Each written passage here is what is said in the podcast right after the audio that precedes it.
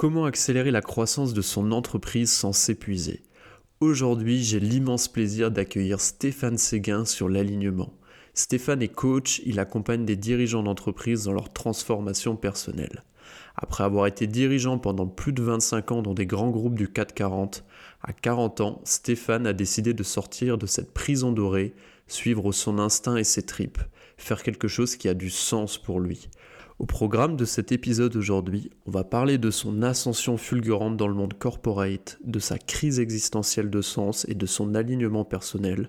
On va aussi parler de en quoi nous portons tous le poids de notre passé, de notre héritage et de nos croyances limitantes et comment cela peut limiter notre quotidien. On va aussi voir qu'est-ce qu'est vraiment le coaching et pourquoi est-il si puissant et on abordera aussi pourquoi est-il si important de faire les choses avec générosité, avec son cœur et ses tripes. Je vous souhaite un très bel épisode et je vous dis à très bientôt. Bonjour à tous. Aujourd'hui, j'ai le plaisir d'accueillir Stéphane Séguin sur le podcast L'alignement. Alors, ça me fait très plaisir d'accueillir Stéphane parce que je le connais dans un contexte personnel. Euh, j'ai eu le plaisir de l'accompagner en coaching respiration, mais peu importe j'ai été vraiment touché par. Euh, en fait, vous allez voir son travail de et même toute son voilà son expérience de vie. Donc, il va se présenter, mais euh, pour teaser un peu, euh, Stéphane est coach de dirigeant et il partage une vision moi qui me parle beaucoup de la performance et de l'équilibre. mais je pense que il partagera bien mieux tout ça que moi. Donc, Stéphane, bienvenue. Et puis, je suis très heureux de t'avoir ici ce matin.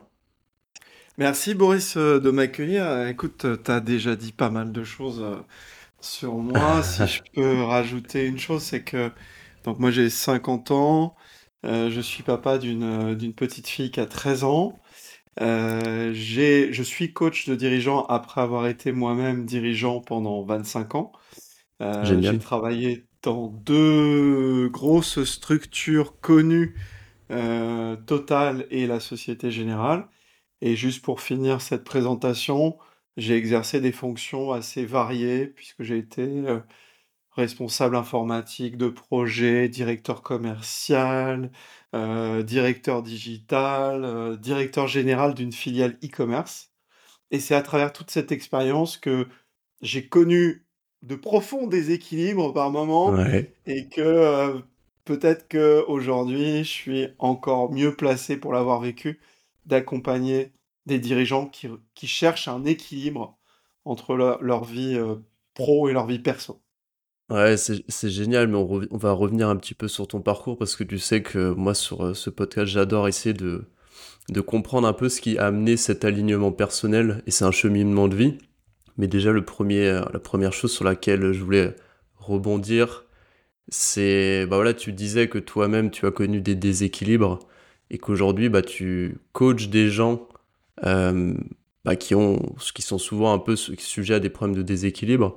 Et, et je pense ouais, c'est petit aparté que le fait d'avoir vécu ça soi-même on est plus à même à encadrer ou accompagner quelqu'un parce qu'en fait on sait ce que c'est et souvent euh, bah, on peut encore le vivre en tant qu'accompagnant et on sait ce que c'est, on est plus à même à, voilà en fait à savoir ce que c'est et à aider à trouver les ressources à la personne pour mieux le vivre. Je sais pas ce que tu en penses de ça. Ouais, tout à fait, tout à fait. Euh, euh, moi, avant de me faire coacher, euh, je pensais que le coaching c'était bullshit.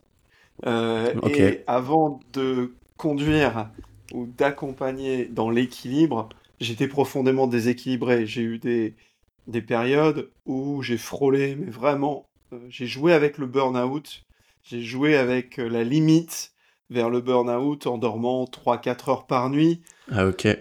Si j'avais pu, j'aurais pas dormi du tout, euh, parce que j'avais l'impression que je ne pouvais compter que sur mon énergie, que je ne pouvais compter que sur moi. Donc tu vois, avant d'accompagner, j'ai connu des moments de, de déséquilibre, voilà, on peut, on peut l'appeler comme ça. Ouais, bah, c'est sûr, mais ce, qui est fou dans ton parcours, c'est que es, tu nous as partagé un petit peu, bah, tu as enchaîné les postes, deux groupes euh, quand même assez euh, gigantesques et avec beaucoup de monde et beaucoup de, j'imagine, de, personnes à gérer. Ça allait super vite pour toi. Comment, comment tu es arrivé à, entre guillemets, à, à, gérer en fait cette rapidité de monter dans les échelons, de passer de job en job Comment ça se. Enfin, c'était quoi un peu ta vie à ce moment-là Alors, en fait, on le vit pas comme ça quand on, quand on est allé à l'intérieur de, de la grosse structure. On a même euh, parfois l'impression que ça va pas assez vite parce qu'on aimerait, on aimerait parcourir euh, plein de fonctions, plein de postes. C'est vrai que c'est très riche quand on est dans une grosse structure. Notamment, euh, moi je rends à César ce qu'il y a à César chez Total. Ce que m'a offert Total, c'est de changer de métier plusieurs fois dans ma carrière. Et je me rappelle que quand, quand j'ai été reçu par les DRH de Total, quand j'étais candidat euh, pour rentrer chez Total, j'ai été reçu par quelqu'un qui était DRH, mais qui avait été géologue et qui avait été aussi euh, attaché de presse euh, du président de Elf à l'époque. Et je trouvais ça vraiment incroyable de pouvoir goûter à des expériences nationales, internationales, de pouvoir aller dans l'informatique, le commerce, le digital, le marketing. Et effectivement, euh, j'ai fait tout ça. Et de l'intérieur, bah, quelque part, tu as envie à la fois de servir la boîte, mais tu as envie d'apprendre, tu as une espèce de boulimie euh, de l'apprentissage, ce qui fait que justement, tu, tu n'es plus tellement observateur critique mmh. de euh, à quel point j'appuie à fond sur le champignon. Donc, mmh. je sais pas si je réponds complètement à ta question, mais si, si et ça va vers un petit peu le coaching, c'est que j'avais pas complètement conscience euh, du fait, et puis euh, moi j'avais des, des, boss qui étaient encore bien plus, euh, comment dire, impliqués que moi, qui faisaient des voyages tout le temps dans le monde entier. Donc tu es dans un écosystème où, on va dire, c'est la règle, c'est la norme. Mmh. Mmh. Et, et, et, tu, et tu, quand tu étais plus, plus jeune, peut-être dans la vingtaine, euh, est-ce que tu te voyais euh, arriver à des, des, postes à responsabilité dans des grosses boîtes comme ça ou t'étais pas du bah, tout Je pense que la, la, clé de compréhension, euh, sans faire forcément ma psychanalyse ici en direct, mais la clé, elle est, elle est dans ma jeunesse. C'est que moi, je suis un fils de facteur et j'ai jamais eu de problème avec ça, que mon papa soit facteur. Par contre, lui, il avait un peu il, parlait beaucoup de cette limite de, sa vie professionnelle, notamment euh, j'ai qu'un certificat d'études en poche, mmh. et donc euh, j'ai longtemps entendu que non seulement ça l'avait limité lui, tel qu'il le percevait, mais qu'il il se sentait même fragile, et donc il souhaitait pour son fils qu'il ait beaucoup plus de latitude, et donc très tôt, j'ai eu envie de prouver que j'étais capable de dépasser, on va dire, les plafonds de verre que je mmh. pouvais avoir de par mon milieu, de par mes origines, de par tout ça. Et donc, très tôt, il y avait le côté pas compétitif, mais presque compétitif, mais avec moi, de dire, on va voir ce qu'on va voir, je vais monter plus haut. Pas parce que j'avais les dents longues, mais parce que j'avais besoin de prouver, me mmh. mettre en sécurité. Donc voilà, le moteur, il est là. C'est super intéressant ce que tu dis et merci de partager ça un peu à cœur ouvert comme ça parce que c'est pas évident d'en parler. Et puis, euh, tu disais, c'est un peu voilà, un, retour euh, bah, sur soi après des années de, cheminement et de déconstruction un peu des différentes couches qu'on peut avoir.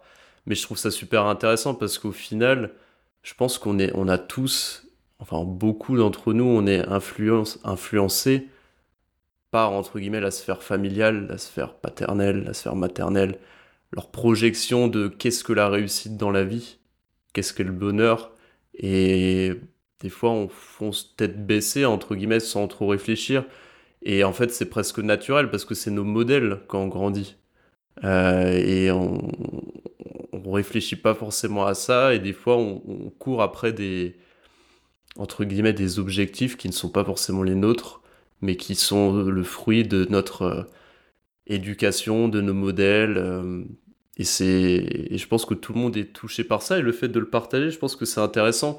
Je pense que peut-être parmi ceux qui écoutent, il y en a peut-être qui se disent aussi, euh, bah, peut-être que la voie que j'ai choisie, ou en tout cas comment peut-être que j'aborde la vie, il y a peut-être des choses bah, qui qui m'appartiennent pas en fait et que je peux laisser de côté. Et ça veut pas dire pour autant que en fait euh, c'est pas quelque chose qui est positif dans le sens où ça permet d'avancer. La vie c'est le mouvement, c'est les expériences, c'est bah voilà comme tu disais des entre guillemets ce qu'on appelle aujourd'hui des des réussites, mais aussi euh, ce qu'on appelle euh, couramment des échecs en France. Mais moi je préfère parler d'apprentissage et je pense que c'est ça qui est chouette dans la vie. Et merci de partager ça. C'est super, euh, super instructif. Et euh, ça me fait venir à qu'est-ce qui, toi, t'a amené du coup à faire le switch entre euh, je suis dirigeant d'entreprise, j'ai une bonne situation. tu disais que tu commences à rencontrer des petits problèmes de stress. Qu'est-ce qui t'a amené à faire le switch en me disant ok, j'arrête tout ça et je vais devenir coach pour dirigeants alors, c'est un long cheminement. Euh, moi, on parle de développement personnel. Moi, j'ai travaillé la psycho ma psychologie très tôt. Ok. Euh, j'ai euh, travaillé sur moi dès l'âge de 23-24 ans parce que j'avais des états d'âme, parce que je me sentais pas forcément bien dans ma peau. Et l'avantage de tout ça, c'est que même si ça prend du temps, euh, même si on, fait là aussi euh, parfois des erreurs. moi, j'ai pu m'enfermer parfois dans du développement personnel. Je lisais beaucoup, beaucoup, beaucoup de bouquins de développement personnel et c'était plutôt bien, mais ça peut devenir un petit peu addictif. Mmh. À un moment, euh, chercher pour chercher, ça n'a pas beaucoup de sens. Mais au milieu, alors on parle de milieu de vie, je ne sais pas combien de temps je, je vivrai sur cette planète, mais vers, vers l'âge de 40 ans, euh, je, j'ai ressenti que j'avais. Euh, il y avait quelque chose qui clochait. Mais il y avait mmh. quelque chose qui clochait qui ne résonnait plus. Euh, qui n'était plus aussi. comment dire Aussi inspirant que ce que j'avais ressenti par le passé. Donc ça veut dire que je me suis posé la question stop ou encore alors que, bah, j'étais papa, ça faisait pas très longtemps, j'étais apprécié dans mes fonctions, c'était pas le calvaire, hein, ce que je faisais, bien au contraire. Mmh. Mais il y avait quelque chose à l'intérieur de moi qui ne voulait plus ce système qui avait pourtant vachement bien marché. Ouais. Et le risque, c'était de tout casser et de le faire un peu, tu vois, on, dit que la crise de milieu de vie, et, c'est vrai, hein, c'est avéré que c'est souvent des moments de divorce, des moments de rupture euh, avec son employeur, c'est des moments où on part vivre dans un autre pays, etc. Donc il y, a une espèce de conscience que notre vie n'est pas éternelle et que du coup, on a une envie forte de donner du sens au reste de sa vie. Mmh. Et on est parfois même un petit peu sévère vis-à-vis de tout ce qu'on a construit. Donc pour revenir à ta question, il y a un moment où je sens en moi que j'ai envie de passer à une autre étape, mais elle n'est pas claire. Et mmh. la vie est bien faite. J'ai une formation qui tombe dans mes mains, qui est une formation de coach. Et, et, en fait, très sincèrement, je fais cette formation avec mes... Mon, comment, je le paye moi-même, mais en me disant, tiens, ça va me servir en tant que manager, c'est intéressant le coaching. Et donc, je fais une année de formation de coaching sans savoir ce que ça allait m'apporter. Et concomitamment, le même, euh, la même sur la même période, Total, qu'on appelle maintenant Total Energy, décide de faire un plan de départ volontaire. Et quand ça arrive dans mes mains, je mets une demi-heure pour décider que je ne peux pas ne pas saisir la balle au bon. Et donc, je ne sais pas exactement ce que je vais faire. Euh, je me dis que j'ai une expérience intéressante pour d'autres, que ce coaching, cette école de coaching peut me servir. Et je dis OK et je plonge. Voilà. Génial, génial. Du coup, ça s'est fait. Euh, c'est super intéressant ce que tu dis. Pour toi, ça s'est fait de façon progressive, que tu sentais qu'il y avait une petite voix intérieure, un décalage qui s'était fait et quelque chose qui résonnait plus. Euh, j'avais fait un épisode avec euh, Quentin Villard qui est aussi coach et qui m'avait parlé d'un concept que tu dois sûrement connaître, euh, qui était inspiré de la philosophie zen, je crois. Et il parlait de moments euh, satori ou les moments kenshi, il me semble. Il disait que grosso modo, les gros basculements de vie, soit ils se faisaient de façon progressive quand on avait, euh, on va dire, une bonne conscience, une bonne écoute de soi et que petit à petit on sentait une petite voix intérieure qui nous faisait basculer, ou soit pour ceux qui avaient, qui cultivaient pas cette petite voix, souvent ça se faisait plus dans la douleur, donc avec des grosses ruptures, des accidents, des, des grosses crises entre guillemets. Et toi, du coup, tu serais plutôt dans cette euh, phase progressive. En fait, c'est un peu les deux. J'ai vécu un peu les deux. C'est-à-dire que rétrospectivement, je te dis que c'est progressif. Parce que j'ai travaillé sur moi et que ça a éveillé ma conscience. Mais très sincèrement, si je suis très honnête avec moi-même, il y a eu ce qu'on appelle la crise de milieu de vie. Une crise où je me pose la question, mais qu'est-ce que je fais? Qu'est-ce que ça m'apporte? Est-ce que ma vie a du sens? Et hmm. je te, je te partage une petite anecdote. Quand j'étais petit, je faisais un cauchemar qui se répétait où, à la fin de ma vie, j'assistais à mes obsèques, c'est pas très rigolo, et, et, en arrivant à mes obsèques, il y avait personne. Il y avait personne. Et ça, ça m'avait blessé parce que je m'étais dit, euh, ça doit faire, ça ah, doit être quelque chose. quand même, hein, comme, ouais, c'est dur quand même de d'avoir eu une vie entière et que finalement personne te rende te rende hommage. Et euh, je pense que ça, donc il y a eu l'infusion depuis que je suis petit de, de questionnement, de sens, etc. Et puis vers 40-45 ans, une forme de crise de dire est-ce que j'ai vraiment envie de continuer comme ça? Je te passe juste un concept, mais un concept qui m'a été beaucoup euh, très utile. J'ai été dans un stage qui s'appelle Réconciliation avec soi-même, tout un programme. Et ce stage montre à quel point une bonne partie de notre vie, quand on est jeune, c'est de la survie. On a hmm. mis en place une stratégie formidable qui, qui, marche dans beaucoup de cas, mais qui est de la survie. Hmm. Sauf que vers 40-45 ans, tu n'as plus envie de survivre, tu as envie de vivre. Voilà. Voilà ce qui s'est hmm. passé pour que je sois euh, coach devant toi. C'est génial, c'est génial. Et qu'est-ce qui explique du coup, c'est super intéressant que tu sois dans la survie, entre guillemets, euh, toute une partie de ta vie Est-ce que c'est justement le, tous ces schémas que, que de, de penser, de façon de faire, qui nous amènent à être en survie et pas être connecté à quelque chose d'un peu plus profond ou intuitif ou d'après ce, ton expérience à toi Quand on est gamin, je te réponds d'abord de manière universelle et je reviendrai à moi quand on est gamin, on a une compréhension du monde qui, est, qui se fait par l'intermédiaire de nos parents, euh, des gens qu'on côtoie. Et on commence à avoir une espèce de table de vérité de ce qui est bien, de ce qui est mal, de ce qu'on peut faire, de ce qu'on ne peut pas faire, etc., etc.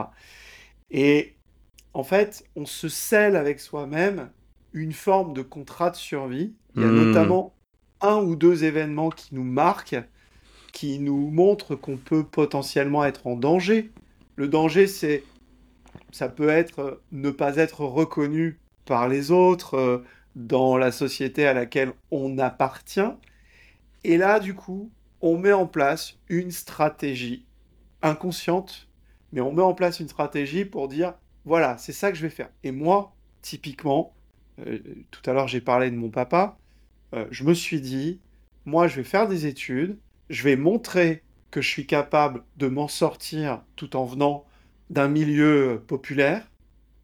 Et euh, je me rappelle certains moments, quand je veux faire maths sup et qu'on est reçu par le directeur de enfin le, professeur de mathématiques de maths sup, carrément il nous reçoit en nous disant ceux qui viennent de Rouen rive gauche, c'est pas la peine de rester, vous serez pas à la hauteur. Super je peux te dire, en t'en parlant, j'ai encore euh, j'ai encore, j'ai un peu des tremblements. Je peux te dire que là, ça vient taper mon contrat de survie et je veux montrer à ce monsieur, dont je me fiche finalement, hein, mmh. mais je veux montrer à ce monsieur que je serai capable de faire maths sup, maths spé, ce que j'ai fait, et que je suis capable d'être un ingénieur.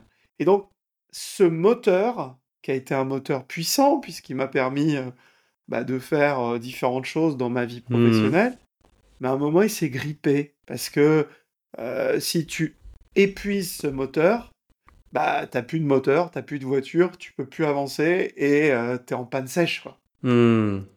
Ouais, c'est génial. C'est génial. C'est génial. Et du coup, toi, ton, ton boulot en, coaching pour les dirigeants, c'est justement de. On va expliquer un peu ce que c'est le coaching. Et je voulais aussi. On reparlera aussi de comment, au final, tu arrives au coaching alors que tu me disais que tu n'y croyais pas du tout avant. Donc, ça m'intéresse quand même. Mais du coup, ton job en coaching, c'est justement de déconstruire tout ça avec les dirigeants?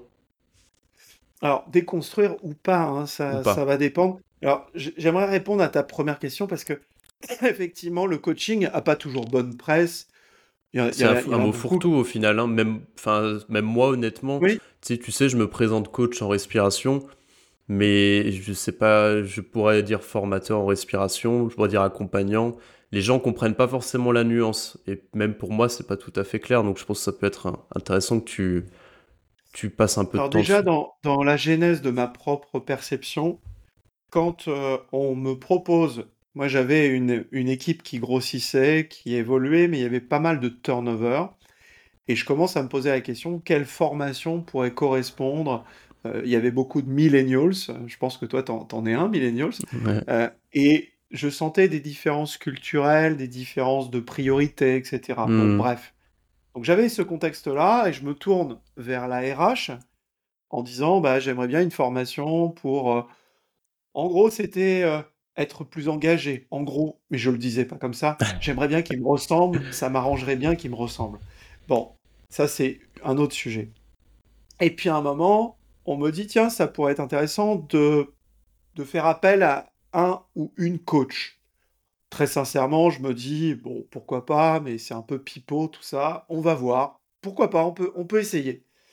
Et donc, la coach, en l'occurrence, euh, qui s'appelle Sylvie, euh, vient vers moi et donc elle me dit, bon, ok, pour le mode opératoire, j'aimerais bien savoir comment vous fonctionnez, vous, comment fonctionne votre codir, etc. Bon, je me dis, pourquoi pas.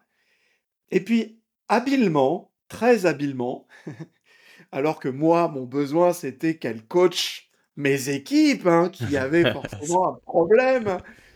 Très habilement, elle me dit, pour coacher, j'ai besoin d'abord de commencer par le comité directeur. Très très surpris. Je comprends pas très bien. Et elle me dit, encore subtilement, les jours passent, je, l'autorise à venir en codir, etc. Et elle me dit, je propose de commencer par vous. Et alors là, les bras m'en tombent. Parce que je me dis, non mais pour qui elle se prend?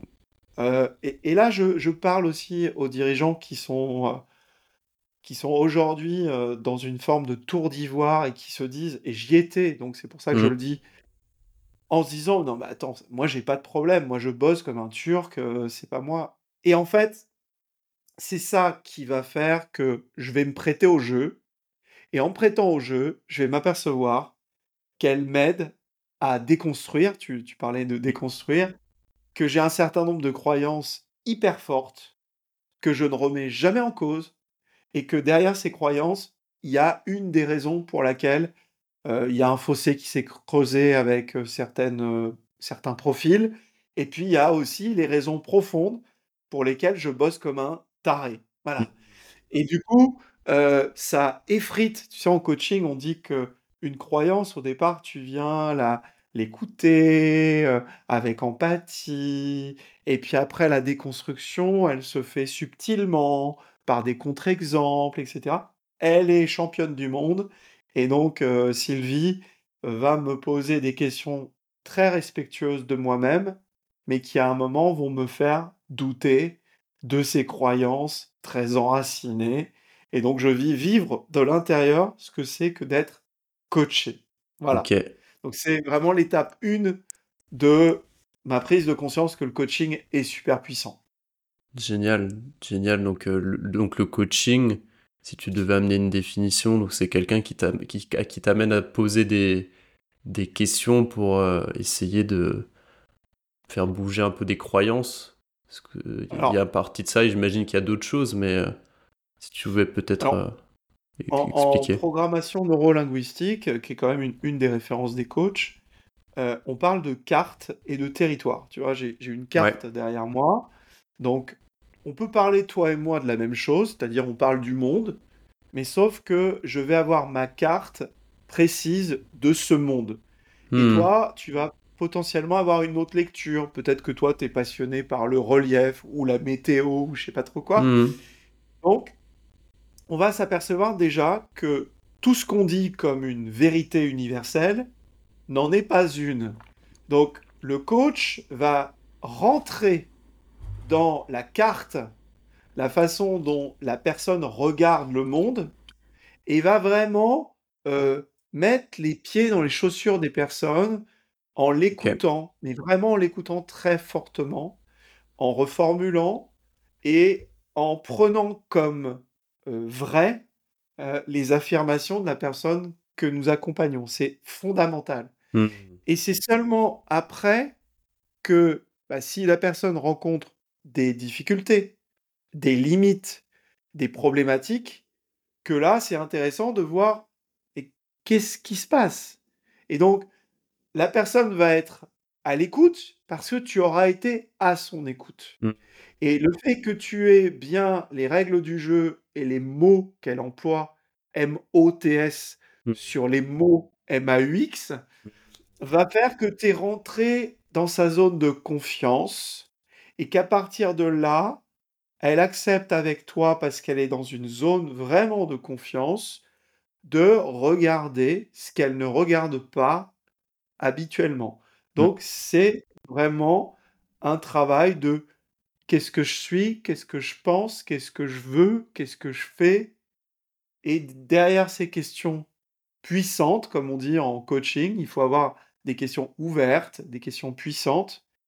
Bah, des fois, il y a des effets un peu waouh. C'est que la personne, en se posant la question, elle a des réponses qui lui viennent et qui ne sont pas ses réponses habituelles.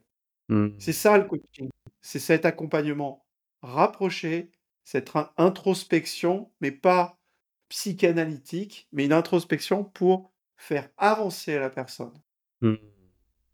C'est génial. Bah, merci d'avoir fait cette petite, euh, petite aparté, en tout cas, sur euh, qu'est-ce que le coaching, parce que je pense qu'il y a beaucoup de gens qui ne le savent pas du tout et qui peuvent avoir un peu des blocages euh, où, entre guillemets, ils se disent c'est pas pour eux. Toi, c'est quelque chose que tu observes peut-être chez les, chez les dirigeants d'entreprise ou les gens que, autour de toi. Est-ce qu'il y a, tu sens qu'il y a des réticences à se faire accompagner, à bosser sur soi Ouais, c'est assez énorme et c'est euh, encore plus vrai en France. en France, sans faire de généralité, mais on a quand même des idées un peu arrêtées sur pas mal de choses, on a, on a des postures parfois même idéologiques. Et tu vois, les Américains qui sont des gens pragmatiques, qui n'investissent pas euh, comme ça euh, en, balançant de l'argent par les fenêtres, beaucoup, beaucoup, la grande majorité des dirigeants sont coachés et c'est plus une question.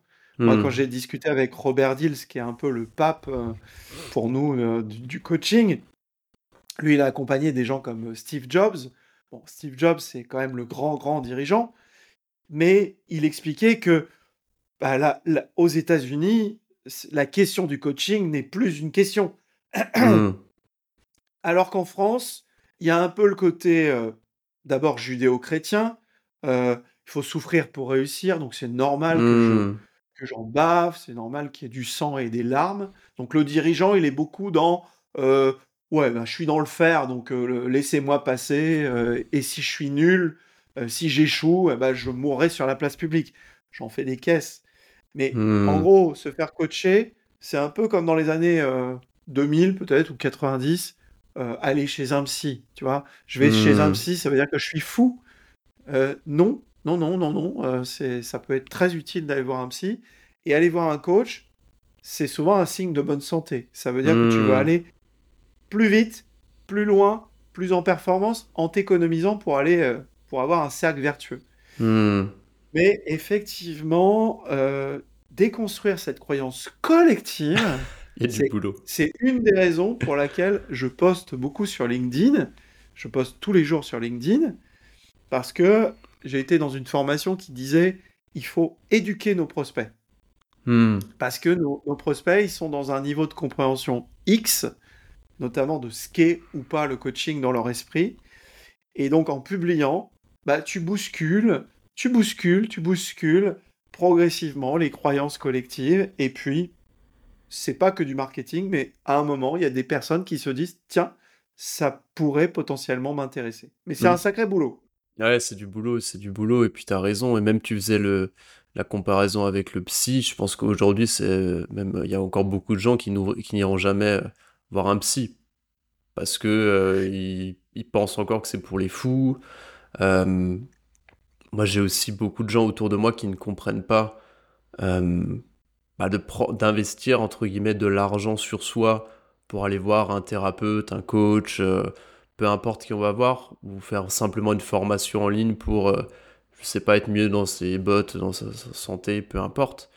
J'ai beaucoup de gens autour de moi qui ne comprennent pas ça et qui, pensent que c'est de l'argent euh, foutu en l'air, entre guillemets, et qui ne voient pas ça comme euh, un investissement de temps bah, pour soi et pour derrière, en fait, être une meilleure version de soi-même aussi et être plus aligné dans sa vie, quoi. Donc, euh, c'est ça qui est fou. C'est ça qui est C'est dingue. Tu vois, moi j'ai été à la tête d'une filiale qui dépensait, je vais pas dire les chiffres, mais des centaines de milliers d'euros, hmm. voire plutôt millions. Bon. Et à aucun moment, à ce moment-là, je pensais que c'était utile de d'investir sur moi.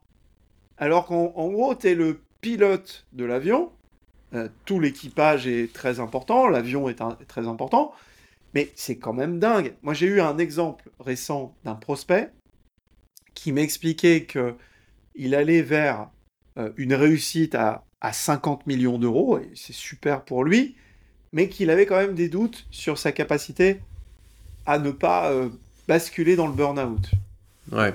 Et donc, quand je lui dis euh, le tarif que je prenais, et je ne prends pas 50 millions, euh, en fait, il me dit, oh là là, moi, je, je m'étais imaginé une somme dérisoire, quoi. Mais si tu t'imagines une somme dérisoire pour te faire accompagner, ça veut dire que tu ne te donnes pas de place tu ne te donnes pas l'importance du hmm. pilote d'avion. Or, pas de bras, pas de chocolat, pas de pilote, pas d'avion qui atterrit au bon endroit. Donc, c'est fou quand, quand, tu y penses. Et il y a une phrase d'Einstein que tu dois connaître, que moi j'adore. La folie, c'est de croire qu'on peut obtenir un résultat très différent en faisant toujours la même hmm. chose. Et tu as beaucoup, beaucoup de gens qui veulent faire exactement la même chose, mais plus. Plus fortement la même chose. Mais plus fortement la même chose, ça va te donner un petit résultat différent, mais pas très différent.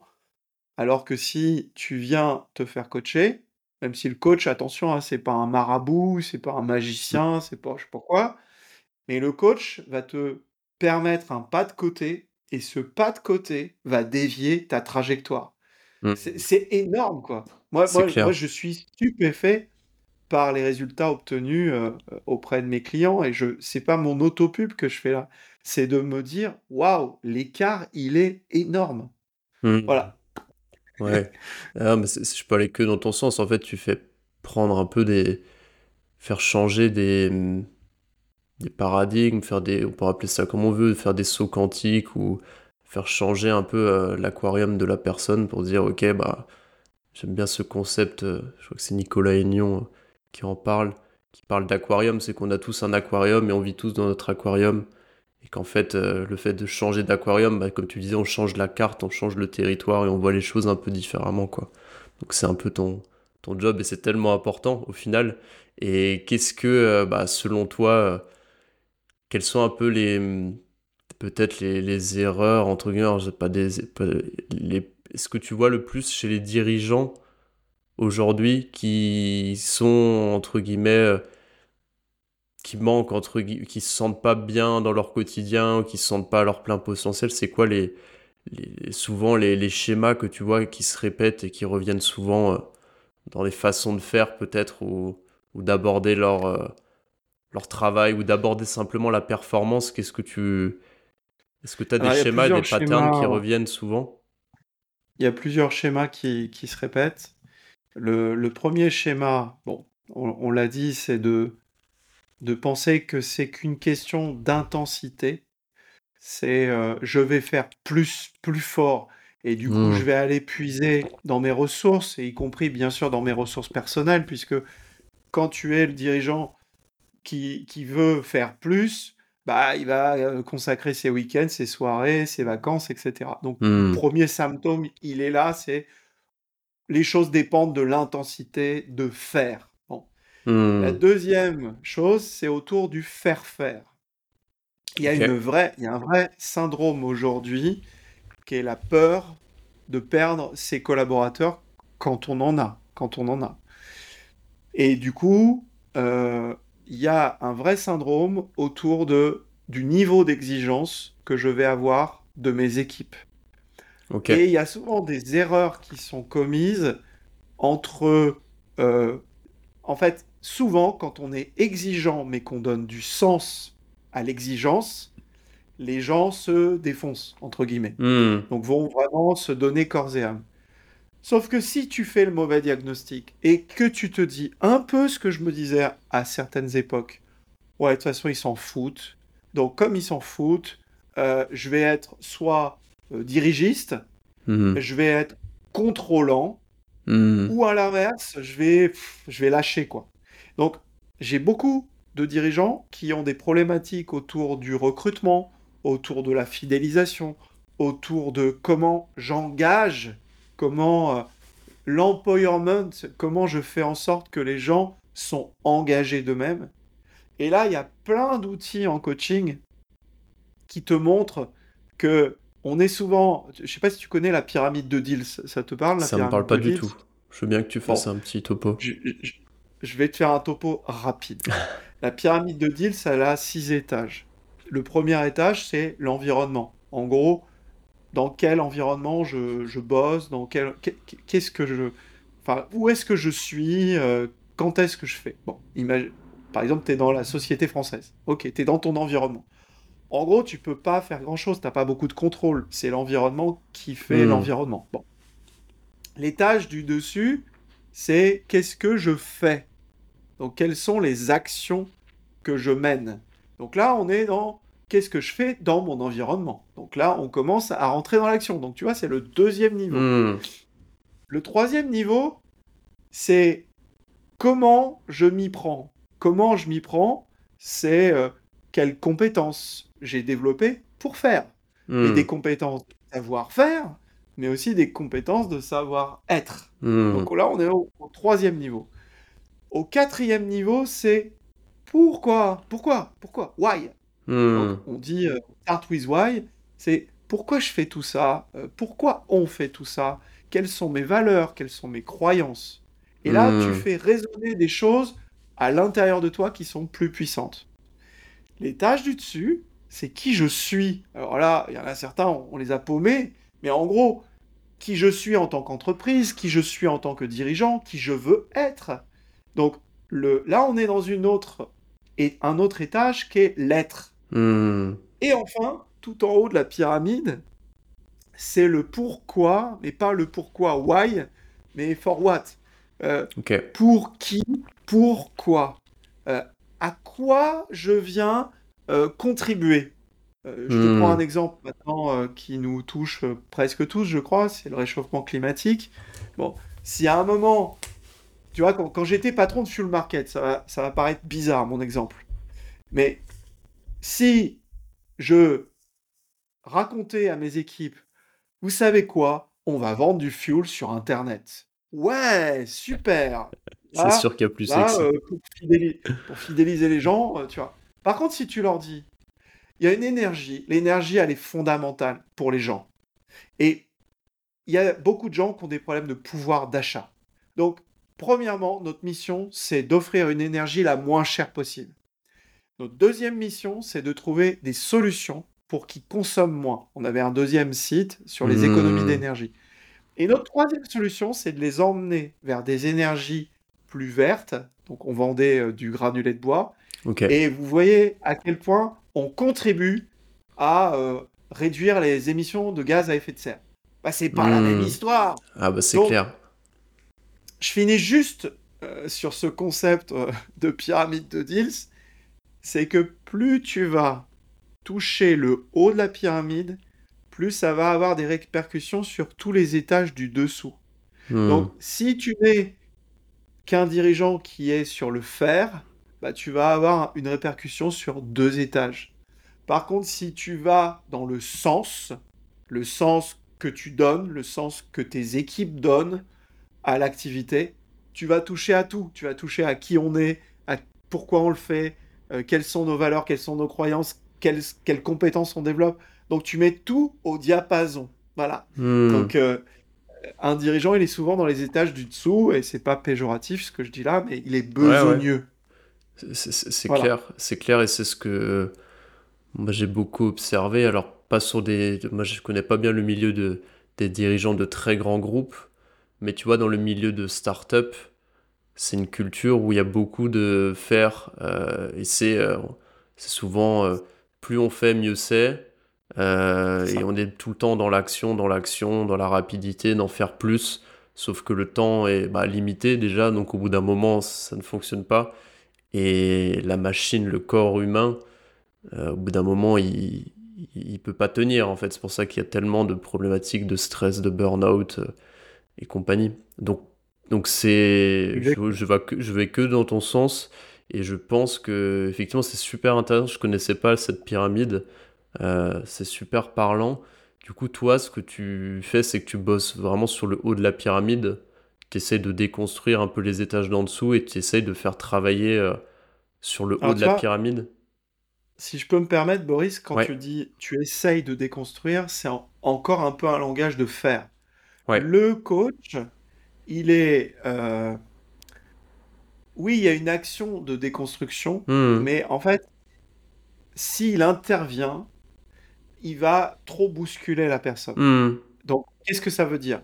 Ça veut dire qu'en fait, la déconstruction, si elle se fait, elle va se faire naturellement. J'in- J'insiste hmm. sur ce truc-là parce que Hmm, raison, quelque ouais. part, on n'a pas une stratégie de euh, donner un coup de burin et euh, Hmm, de faire tout péter, quoi. Et d'ailleurs, c'est pas forcément sain. Il y a faire. certaines croyances qui sont, qui sont très utiles. D'ailleurs, les croyances, contrairement à ce qu'on dit, elles sont toutes utiles. Si on les a, c'est qu'elles sont utiles. Mais à un moment, elles nous limitent. Elles nous limitent. Hmm, Donc, c'est cet arbitrage subtil. Donc, si tu rentres dans la maïotique du coach, la maïotique du coach, c'est déjà que la personne soit capable de dire ce qu'elle a envie. Ça te paraît peut-être évident, mais sauf que des fois, on est dans des espèces de fantasmes, on aimerait une vie différente. Ok, c'est quoi une vie différente? Qu'est-ce que t'aimerais? Bah déjà, blablabla, blablabla, d'un seul coup, il n'y a, a pas une précision. Donc déjà, première étape, c'est que la personne l'aider à préciser ce qu'elle veut, ce qu'elle vise, c'est quoi son objectif? Et la deuxième étape, qui est très importante, c'est qu'est-ce qu'elle vit aujourd'hui et qu'est-ce qui pose vraiment problème. Et on est des menteurs, on se raconte des sornettes, on peut dire que c'est des problèmes de boulot et peut-être que ça n'a rien à voir avec ça.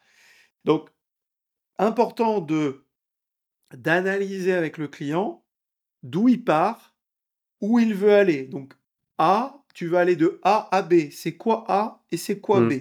Donc, on passe un peu de temps là-dessus. Et puis après, bah, le chemin. Le chemin entre A et B. On nous apprend à l'école que le plus court chemin, c'est la droite. Euh, parfois, c'est l'escalier. Euh, et c'est ça qui est intéressant, c'est que la personne va commencer à construire d'elle-même.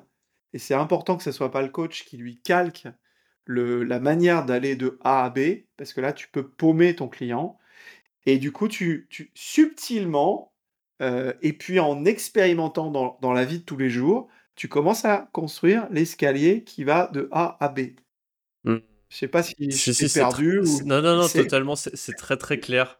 C'est très très clair et je comprends bien cette, euh, cette nuance et tu t'as bien fait de, de revenir un peu sur, euh, sur, euh, sur mon, mon propos parce que effectivement, je comprends bien cette nuance où c'est à travers des questionnements que petit à petit ce- ce- la personne que tu accompagnes va avancer dans son cheminement et que c'est pas quelque chose de, comme tu disais, de d'abrupt et le but c'est pas de déconstruire toutes ces croyances pour qu'en fait il en ait plus et que il puisse euh, plus fonctionner entre guillemets euh, normalement. Entre, enfin, normalement, c'est pas vraiment ça que je veux dire, mais que c'est important que les croyances qu'on a, elles nous construisent et elles nous permettent aussi d'avancer sereinement dans la vie.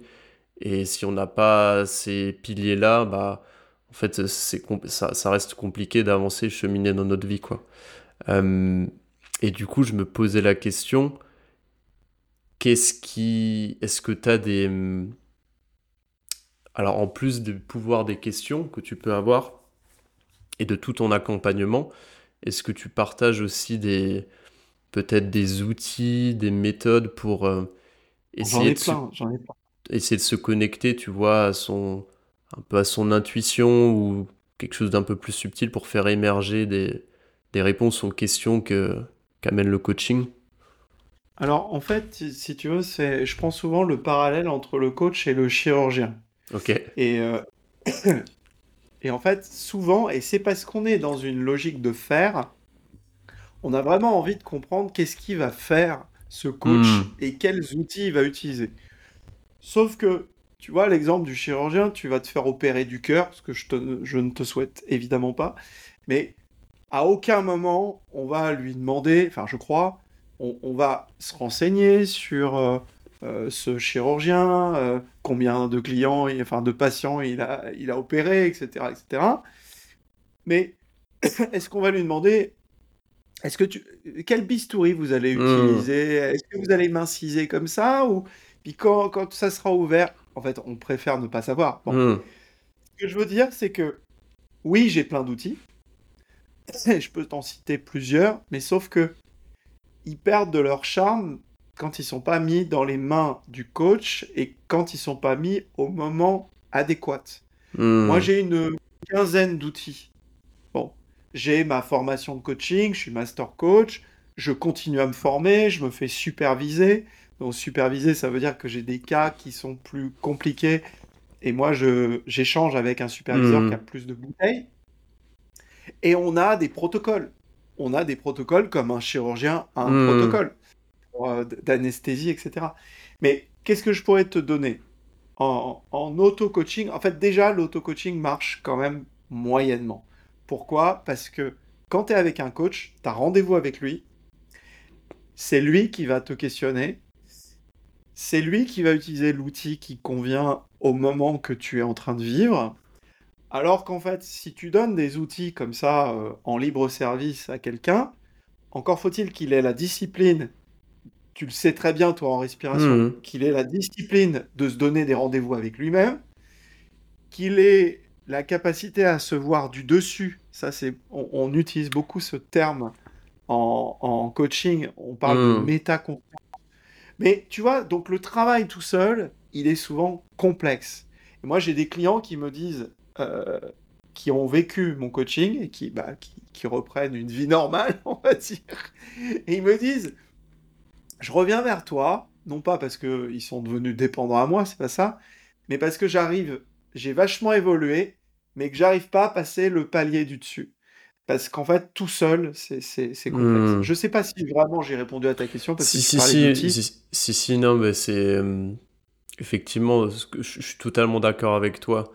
Et je peux connaître dans ton sens où le fait de travailler avec quelqu'un, ça te permet d'avancer beaucoup plus, plus loin et plus rapidement parce qu'en fait, tu as, un pas de recul et tu t'engages auprès de quelqu'un. Du coup, tu as un partenaire de responsabilité. Moi, je le vois aussi dans mes accompagnements. Après, ce que je te posais comme question, c'est peut-être, est-ce que tu as, toi, alors c'est peut-être pas peut-être au quotidien, enfin, c'est peut-être pas avec tes clients, mais est-ce que toi, tu as des peut-être des principes ou des, des, des façons d'être au quotidien plutôt que des façons, des méthodes, du coup, des façons d'être qui permettent de, connecter, de te connecter un peu à ton à ton intuition et être connecté un peu à voilà ce, tout ce que hmm. tu essayes de faire vivre aussi en coaching quoi.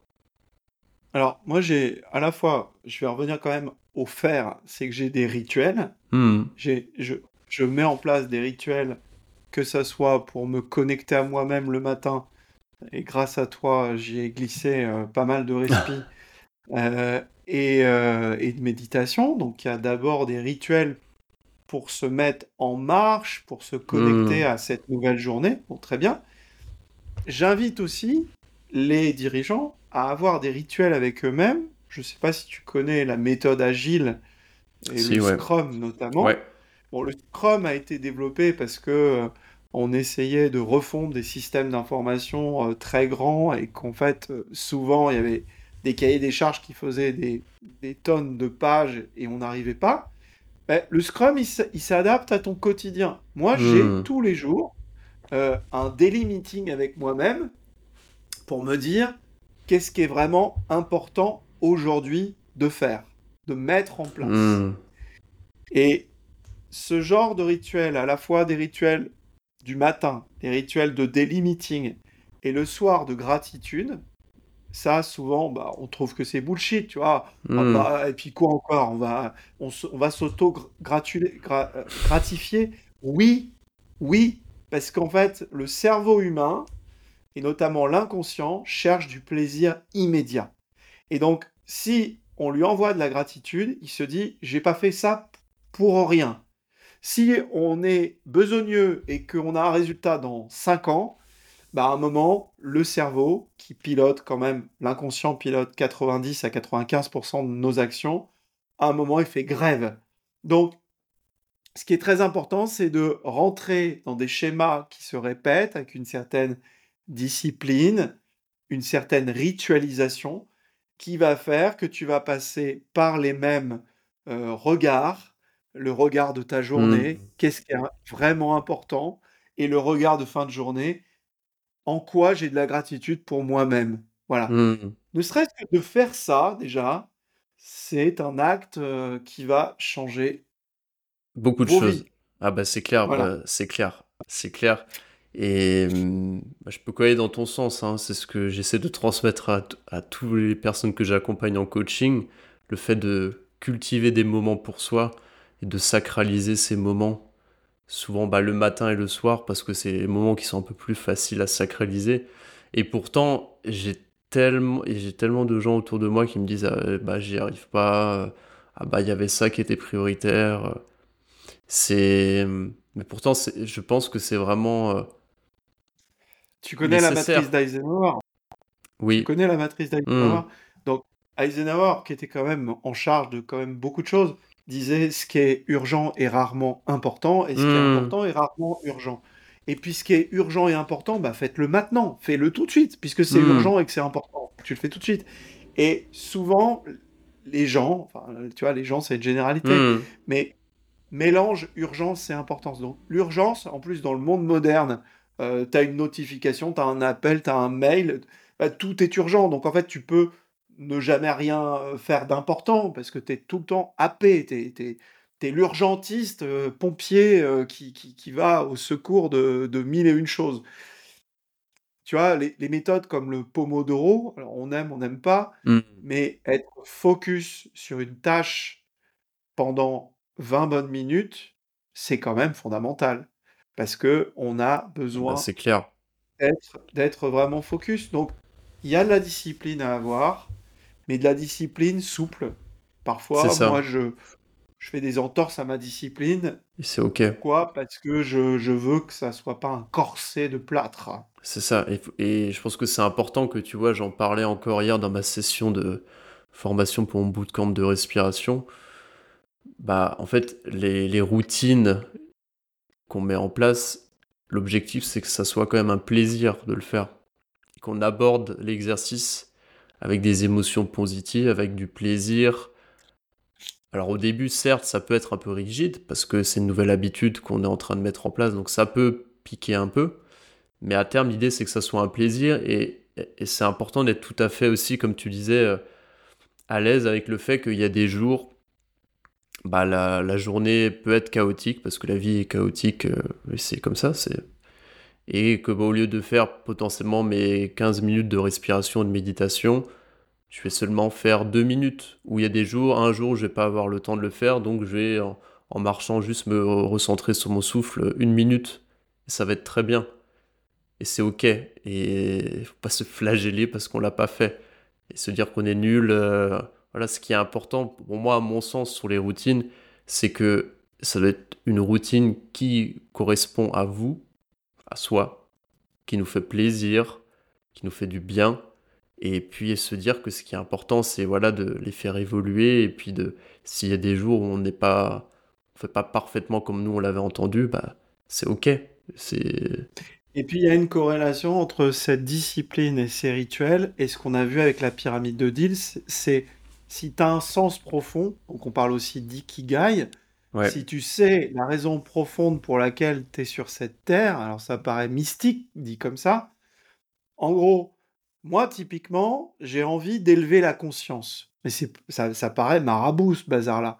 Je pense que on a une chance incroyable, nous êtres humains, mais qu'on a aussi euh, des dangers, et on les sent de plus en plus euh, euh, présents, on a des dangers et que si on monte pas collectivement en conscience, on n'élève pas notre niveau de conscience, on va au-devant de graves dangers qui peuvent aller jusqu'à l'extinction mmh. de la vie sur Terre.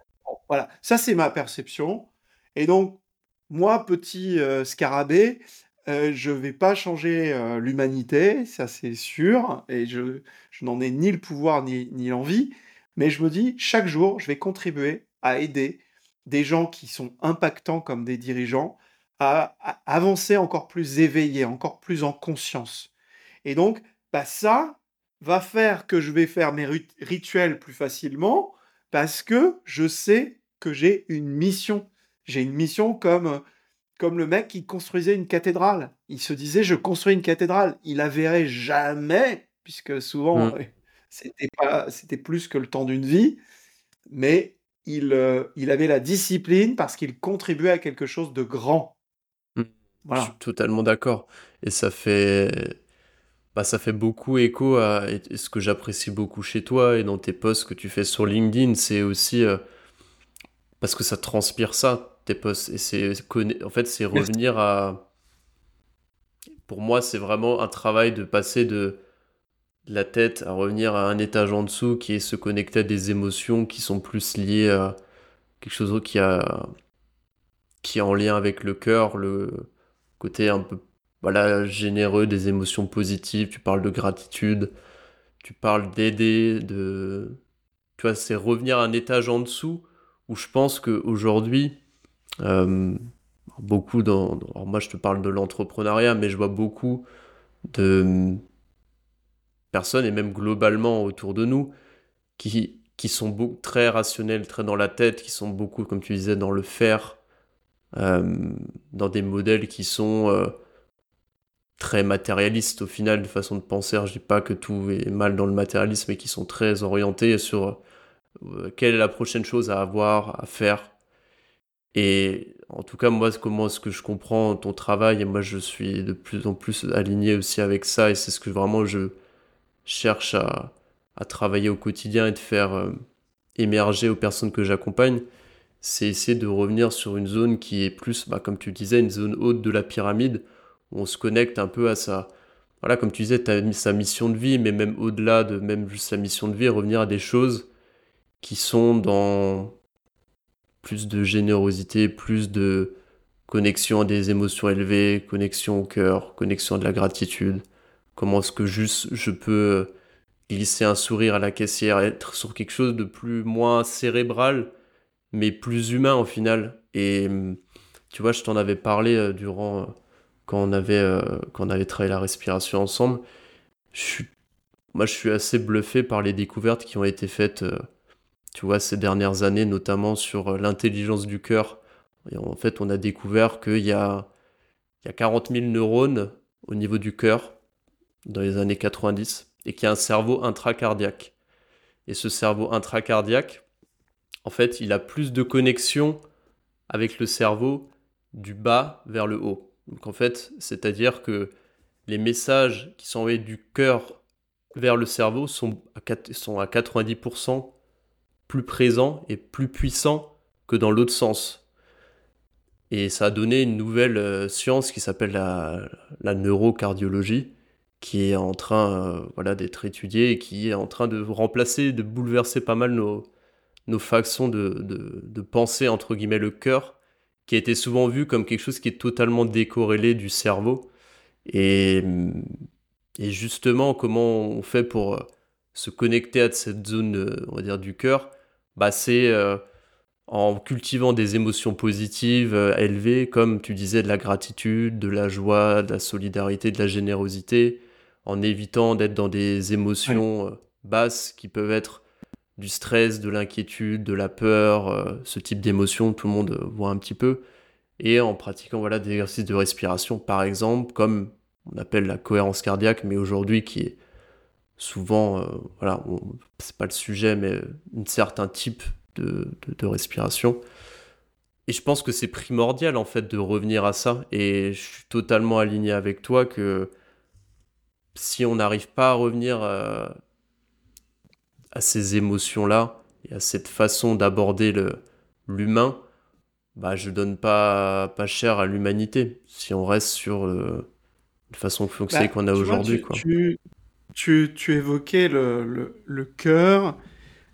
Une des choses qui fait un déclic en coaching, et pas que, hein, c'est une des choses, c'est quand on commence à dire vraiment de manière précise, explicite, qu'est-ce que tu en penses au niveau de ton cœur? Hmm. Et tu vois, il y a plein de gens, euh, ils posent pas, bah, mon cœur, mon cœur, il bat, et puis c'est tout. Quoi. Mais en Hmm. fait, il y a quand même des choses qui sont formidables chez l'être humain et qui sont subtiles. C'est qu'en fait, bon, il est, il est beaucoup dans son mental, parce que son mental a été, euh, lui permet de faire plein de choses de manière automatique. C'est génial, le mental, ça te filtre, ça, ça reproduit des choses. Tu es en pilotage automatique, euh, comme les avions, hein, la plupart du Hmm. temps, euh, tu es en pilotage C'est automatique. nécessaire. Bon, super. Mais quand tu poses la question à quelqu'un, est-ce que là, tu es dans ton cœur? Alors, il y a une vraie gymnastique et un vrai réapprentissage, parce que, Hmm. euh, ouais, bah, et c'est c'est ça qui est, qui est- qui est hyper intéressant, c'est que quand l'être humain, qui a vraiment une, c'est une machine incroyable, l'être humain, c'est c'est formidable, et quand il se reconnecte à quelque chose de plus profond, quelque chose qui va soulever, il serait prêt à déplacer des montagnes pour ça. Là, il trouve une énergie qui est une énergie euh, ultra puissante. Et c'est ça qu'on fait toucher en coaching. C'est qu'à un moment, si on n'est que dans le mental, ben, on n'utilise qu'une partie de, euh, du logiciel de notre corps humain qui a, qui a tellement d'autres ressources. Donc je, je pense éveiller euh, certains vont se dire, bah éveillé, ça y est, il est, il est branché, euh, il il a fumé la moquette. Euh, non, c'est, ça peut être en fumant la moquette qu'on arrive à l'éveil. J'ai un, un petit doute. Mais c'est surtout se dire, ce que je te disais tout à l'heure, je suis pas juste dans la survie. Je Hmm. veux donner du sens à ma vie. Je veux pouvoir finir ma vie sans regret. Et ça, ce sont des, des, des choses qui te font déplacer des montagnes, pour reprendre euh, l'expression que je viens d'employer. Ouais, c'est euh, c'est clair. Et il y a du boulot parce que je pense qu'il y a vraiment, tout un travail d'apprentissage à, à se reconnecter à cette zone-là et ressentir un petit peu les choses. Parce que, comme tu disais, on l'a souvent vu comme juste une pompe euh, et c'est juste c'est quelque chose de mécanique. Alors qu'on on voit pas ça comme, au final, un organe qui produit des, certaines hormones comme l'ocytocine, l'adrénaline, le cortisol qui, font, qui fait sécréter des, bah, du coup, qui engendre des émotions. Et qu'est-ce qu'il y a de plus puissant que les émotions au final? Donc, euh, mais bon, il y a énormément de Ouais. boulot et c'est. Ça, c'est, parle des émotions, euh, il y a beaucoup d'émotions qui sont rentrées. Il y a beau- beaucoup d'émotions que beaucoup de gens ont appris à ne pas exprimer. Donc, euh, on nous a appris, et c'est bien ou mal, je sais pas, mais euh, que homme, ça pleure pas, euh, ou, ou euh, on se met pas en colère en société. Enfin, il y a plein de trucs comme ça, sauf que les émotions, elles sont là. Donc, c'est intéressant aussi, et on le voit en coaching, c'est que que quand on sort ces émotions ou quand on en prend conscience, bah, il y a quelque chose qui se passe, il y a une magie qui s'opère. C'est c'est toute cette reconnexion à l'entièreté de ce qu'on ressent qui va nous permettre d'aller plus vite et plus loin en économisant euh, l'énergie qui est, qui est la nôtre. Hmm. Quelle place elles ont, du coup, toi, les.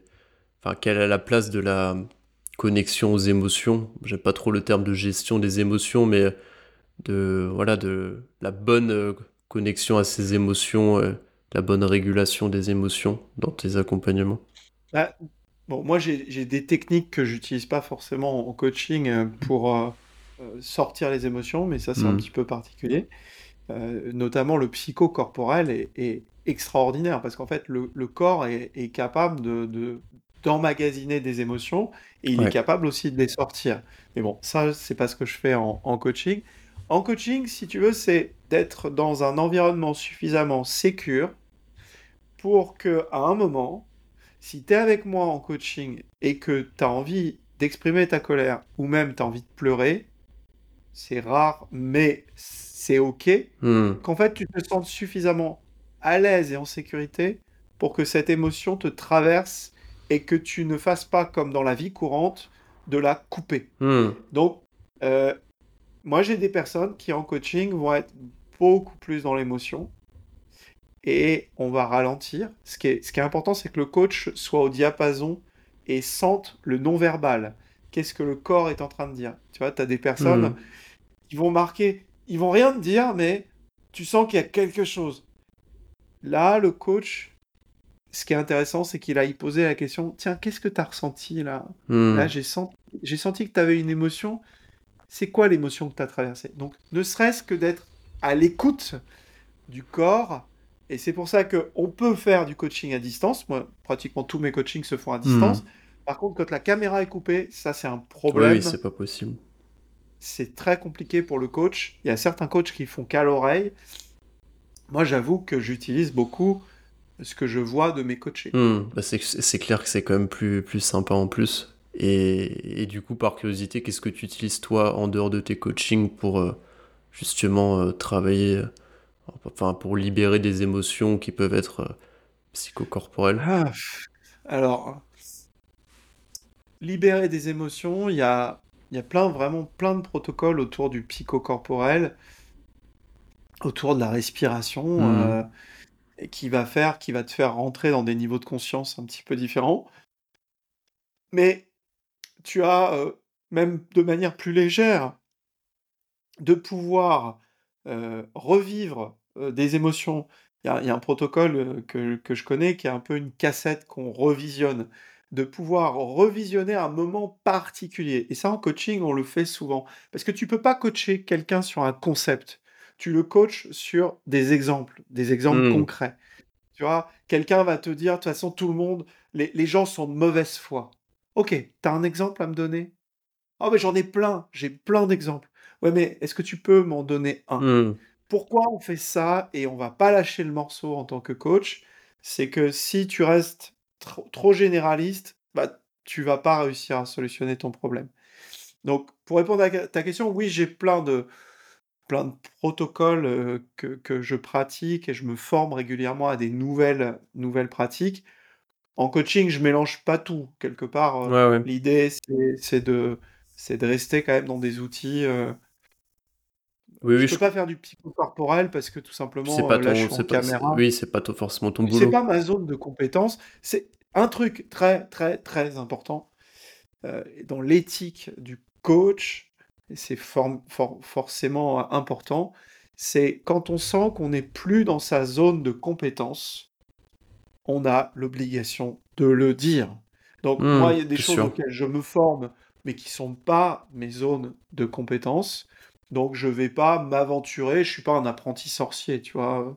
On est, on est quand même avec un être humain et on va l'accompagner sur un cadre qu'on maîtrise et qui, euh, qui est sécurisé. Ouais, ouais, je comprends bien. C'était juste par curiosité sur toi. Euh, c'était pas forcément avec les gens que tu accompagnes, euh, ce que tu utilisais euh, personnellement, quoi. Ce que j'utilise personnellement, par exemple, moi j'ai beaucoup extériorisé par des lettres, donc par l'écrit. J'ai extériorisé des émotions. Et ces émotions, pour certaines personnes, notamment pour des gens qui sont plus vivants, ou des gens avec qui on a eu une colère importante, hmm. c'est de pouvoir euh, sortir déjà par l'écriture, mais aussi de pouvoir aller euh, hurler cette, euh, hmm. ce que tu as écrit dans un lieu qui soit très sécure, en pleine forêt, ou dans un lieu où personne t'entendra. Et rien que ça, c'est hyper euh, libérant. Ça, ça libère euh, des choses qui étaient euh, bloquées. On Hmm, parle de dégazage. On fait sortir des émotions qui étaient restées bloquées à l'intérieur de soi. génial, super. C'est effectivement la technique de l'écriture, je pense que c'est une très bonne, très bonne approche. Écoute Stéphane, je t'emmène vers la fin de, de ce podcast. Je pense, euh, enfin c'est pas je pense, je partage toujours trois petites questions à mes invités. Euh, la première, est-ce que tu aurais un, un livre à me recommander? Un livre qui t'a marqué, si tu en avais un à choisir. Euh, tu vois, j'ai pas préparé. Ouais, le Et euh, premier qui vient. bon, il y a un livre qui est, qui est très très connu. Alors, il y en a plusieurs. Bon, il y a un livre qui est très connu, mais j'y reviens régulièrement parce que j'ai une lecture différente à chaque fois. C'est L'Alchimiste Hmm, de, de Coelho. Je trouve ça formidable de, de voir que le cheminement de la vie, et au fur et à mesure que nos vies se déroulent elles-mêmes, euh, c'est vraiment une aventure où on, on- on peut avoir l'impression à certains moments de tout perdre.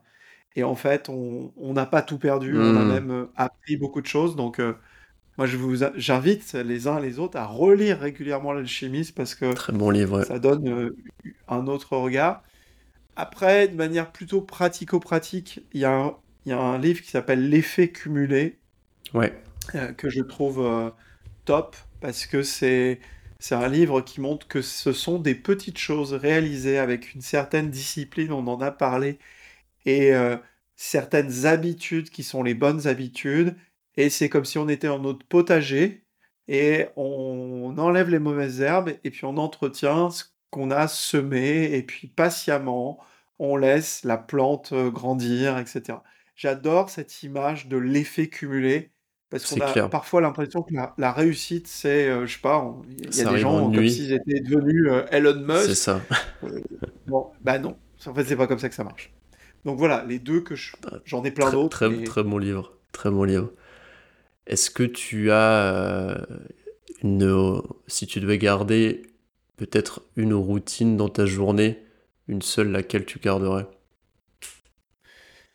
euh, la, routine qui est la plus puissante pour moi, c'est le matin euh, faire à la fois une méditation qui me permet d'être à la fois en éveil, mais d'être connecté à mon corps et de voir ces pensées qui passent comme des nuages.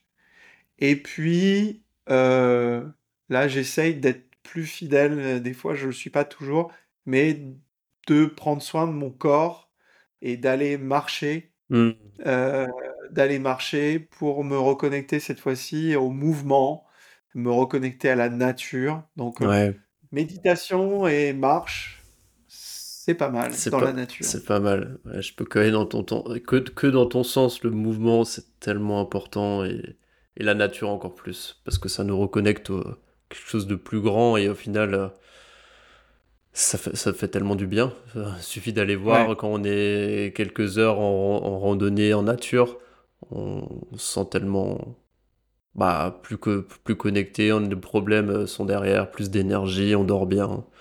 C'est, exactement. c'est, fou, c'est fou. Euh, et du coup, dernière question, euh, est-ce que tu aurais un invité sur ce podcast à me recommander?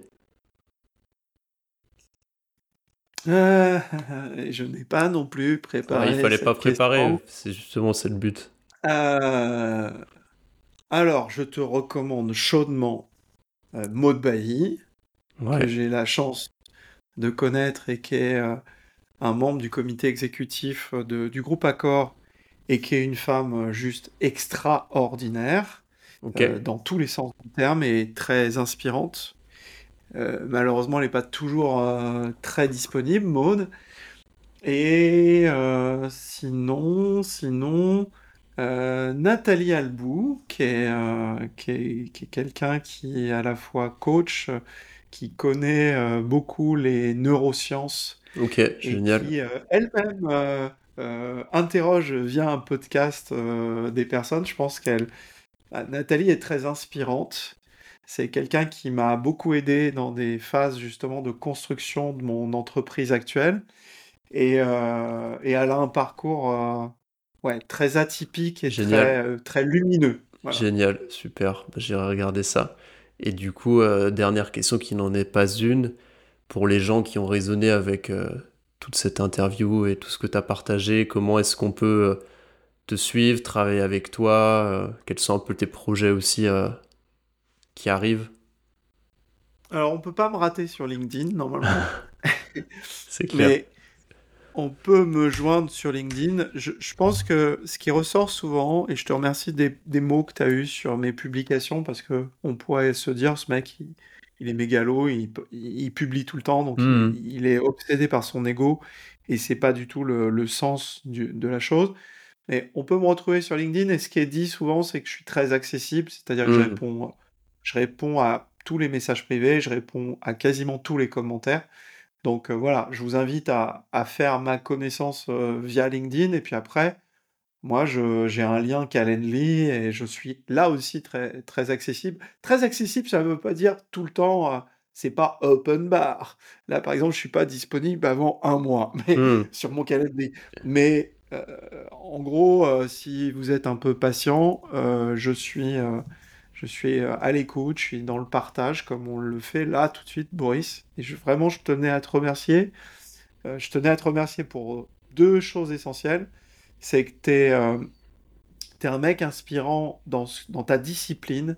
Moi, j'ai adoré être accompagné par toi.